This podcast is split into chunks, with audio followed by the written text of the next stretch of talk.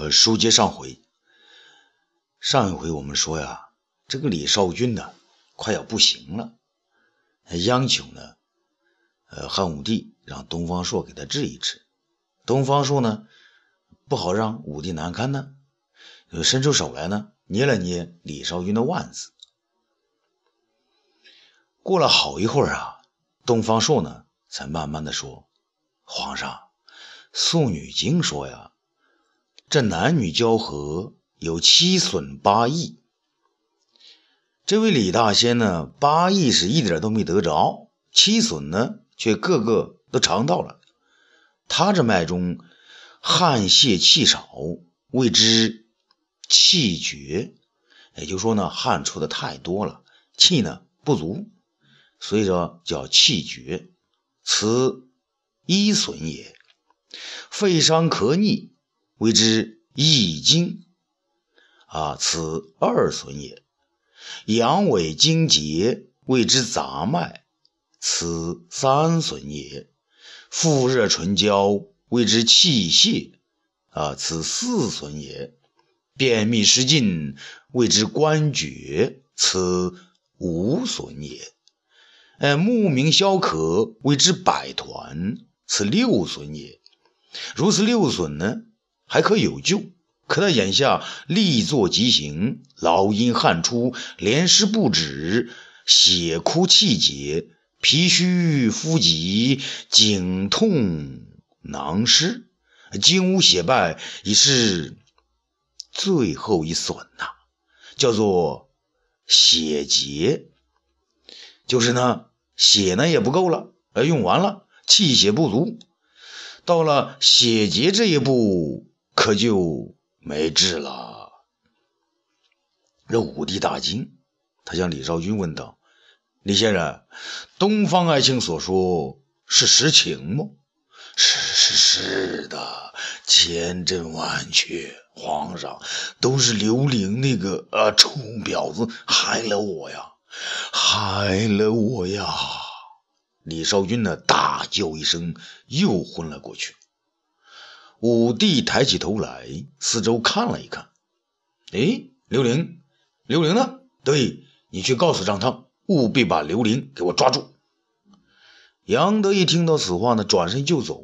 李少君呢，却又睁开眼睛对武帝说：“皇上，本来本大仙要等你，等你成仙，再回老君身边。可刘玲害我。”我要陪着丽娟一起走。东方朔呢，鄙视了他一眼，说：“都到这个时候了，你还要骗他？小心不骗皇上！皇上，我要陪着丽娟一起走。”武帝呢，听不进东方朔的话，却惊讶地说：“少君，你怎么能把朕的爱妃也带走啊？”李少君呢，诡谲的笑了一下。皇上，您的真气都给了丽娟，丽娟她也成仙了。武帝从来没料到是自己的真气促使丽娟成了仙，他急问道：“好，先生，那朕怎么办呢？”李少君呢，有气无力的说：“皇上。”不死之书在淮南王手中，快去啊找吧。说完呢，便闭上眼睛。东方朔呢，长长的吁了一口气。武帝呢，却还在叫啊少君啊仙人。东方朔走过来，悄悄的说：“皇上，你以为他真是仙人呢？那仙人还会死吗？”武帝呢这才有点清醒，呃，这个这个时候呢，外边呢又一太监过来，原来是徐甲。武帝问道：“怎么回事？”徐甲呢小声说道：“启禀皇上，丽娟她已经走了。”武帝又陷入痴迷之中。啊，他们都走了，朕怎么办呢？东方朔沉着地说：“皇上，李少君呢？他纵欲过度，死了，跟常人一样是死了。丽娟呢和他一样也是纵纵。武帝呢对他这种说法大为不满，胡说！他和丽娟都成仙了，朕也要成仙。东方朔，你要想办法啊，帮朕把淮南王手中那那种这个不死之术找来，给朕看看。这这是，哎呀，这回是东方朔呢不知所措了。这天儿啊，已经快到中午了。这个小院之内呢是阵阵莺啼，因为这小孩小幼婴儿的哭声啊。这个又一阵呢，这是婴儿哭叫声随风入耳。东方朔伸出手来捂住耳朵，房内呢是他翻的乱七八糟的竹简，他一面翻呢一面摇头。齐鲁女呢进到屋中，他看见了一地书简，的便生了气：“当家的，那皇上让你求天书，你还真找啊？那有一天皇上让你去是天上请神仙，那你也去啊？”东方朔无奈。可我也不能留啊！七龙女呢倒是痛快，不能办就留。长安有什么好的？我看蒲留和金娥两个人在临淄，比我们活得舒服多了。东方朔呢拉他坐下来，我说夫人呐，要溜那也得是时候啊。皇上的千古一帝呢，那还没做到呢。齐龙女的痛斥道：“嘿嘿。”就怕就怕那到了皇上成为千古一帝时，你就成了千古小丑了。东方朔惊叫起来：“哦，说得好，说得好啊！这千古小丑，为什么我东方朔要做千古小丑啊？不能做千古一帝？谁让我不生在刘家呢？要是我……”东方呃，齐鲁女呢，连忙用手堵住他的嘴：“你别胡说了，坏都坏在你这张臭嘴上。”东方朔的嘴呢被堵住，可他还在这这咕噜咕噜在说什么，只是没办法说清楚。这个时候呢，云儿抱着儿子进了屋。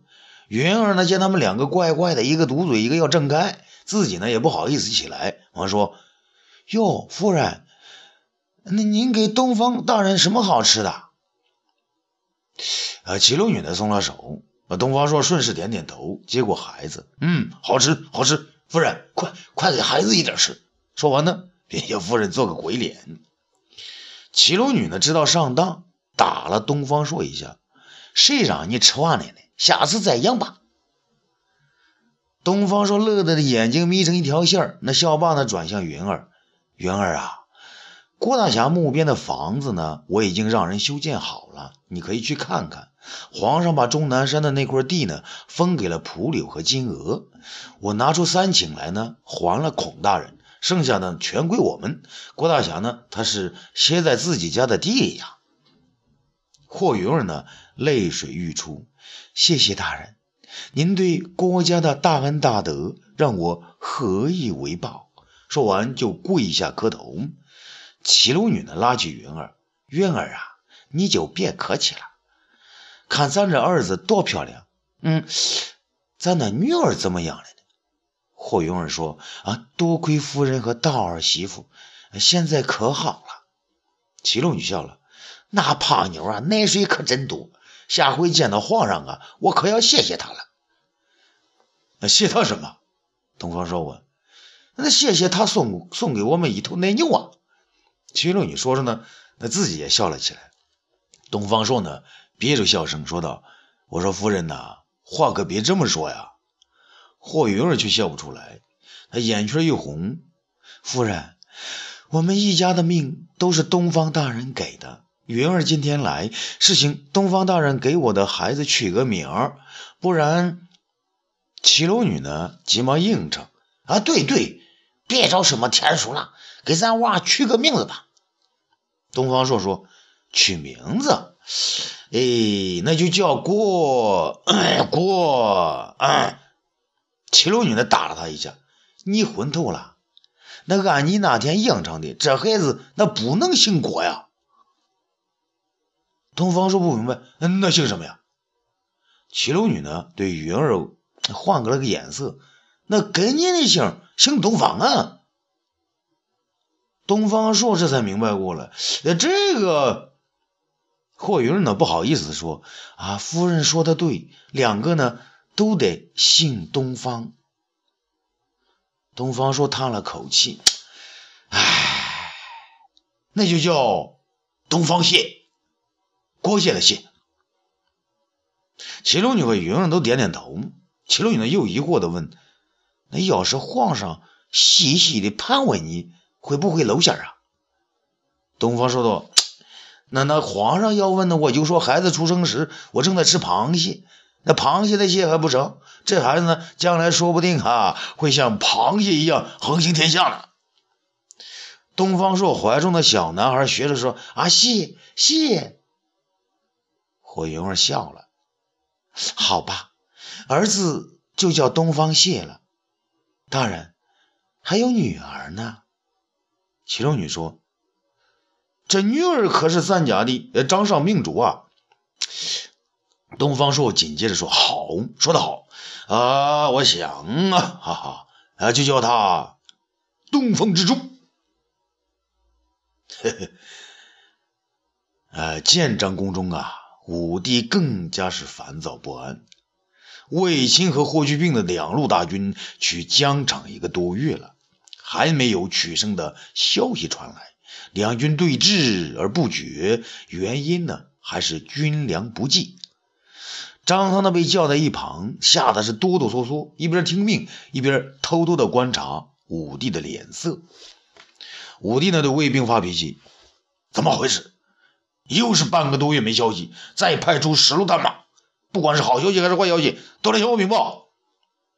侍卫兵的忙说：“啊，是。”这话刚说完呢，就有一个侍卫飞跑进来，喊道：“皇上，西路探马来报。”武帝眼睛亮了起来呀！哦，有霍去病的消息啊！快让他进来。那士兵呢，满面尘土，气喘吁吁的跑进宫来。啊！嘴里边叫道：“皇上，皇上！”武帝急问：“霍去病他们怎么样了？快说！”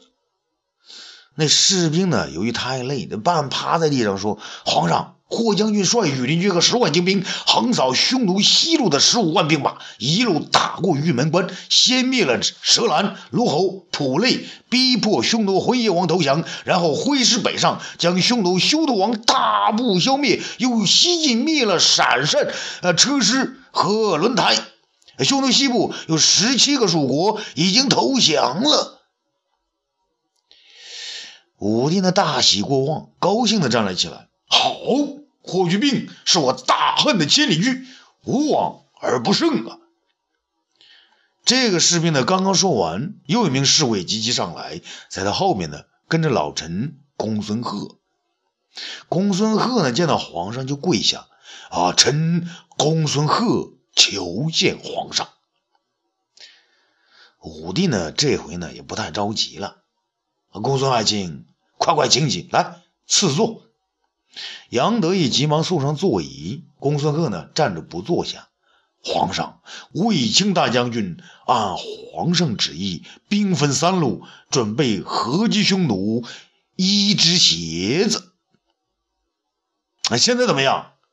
公孙贺接着说：“皇上，你还记得当时李广将军听说让他当右路军，连拜都不拜就走了。他因心中不满，使部队行动迟缓，结果误了军期呀。”这武帝大惊，这误了军期可是要杀头的呀。公孙贺呢，接着说：“啊，与左路军赵信。”你以孤军深入，现在已经被那一只鞋子围住。卫青大将军正在率兵解围。武帝又是一惊：“皇上，将士们个个奋勇当先，破敌之围没有问题。可我军粮草也耗尽，得赶紧补给呀。”武帝点点头：“嗯。”张汤，张汤一惊啊啊啊！臣在。武帝严厉地说：“呃，命霍去病速从西路撤军，班师回朝，再调二十万担军粮，立即转供卫青大将军。”张汤啊，如释重负啊！臣遵旨。说完呢，急着溜走。东方爱卿，那东方爱卿，武帝呢突然叫道。东方朔呢急忙呢从一旁闪出身来。东方爱卿啊，那前几天朕记得你亲口说过有七损八益，你隶属那李少君的七损俱全，可八益是什么呢？你却没说呀。皇上，那什么八益，臣也不知啊。哈哈哈哈你别给朕来这一套啊！今天晚上你就在宫中啊，把那八益是什么告诉于朕，不然呢，你就别回家喽。武帝呢笑着说：“这东方朔看了看武帝，心里面呢一直埋怨自己，他当时怎么就一味的声讨这个李少君，不知不觉的走了嘴呢？”啊，欲知后事如何，咱们下次接着说。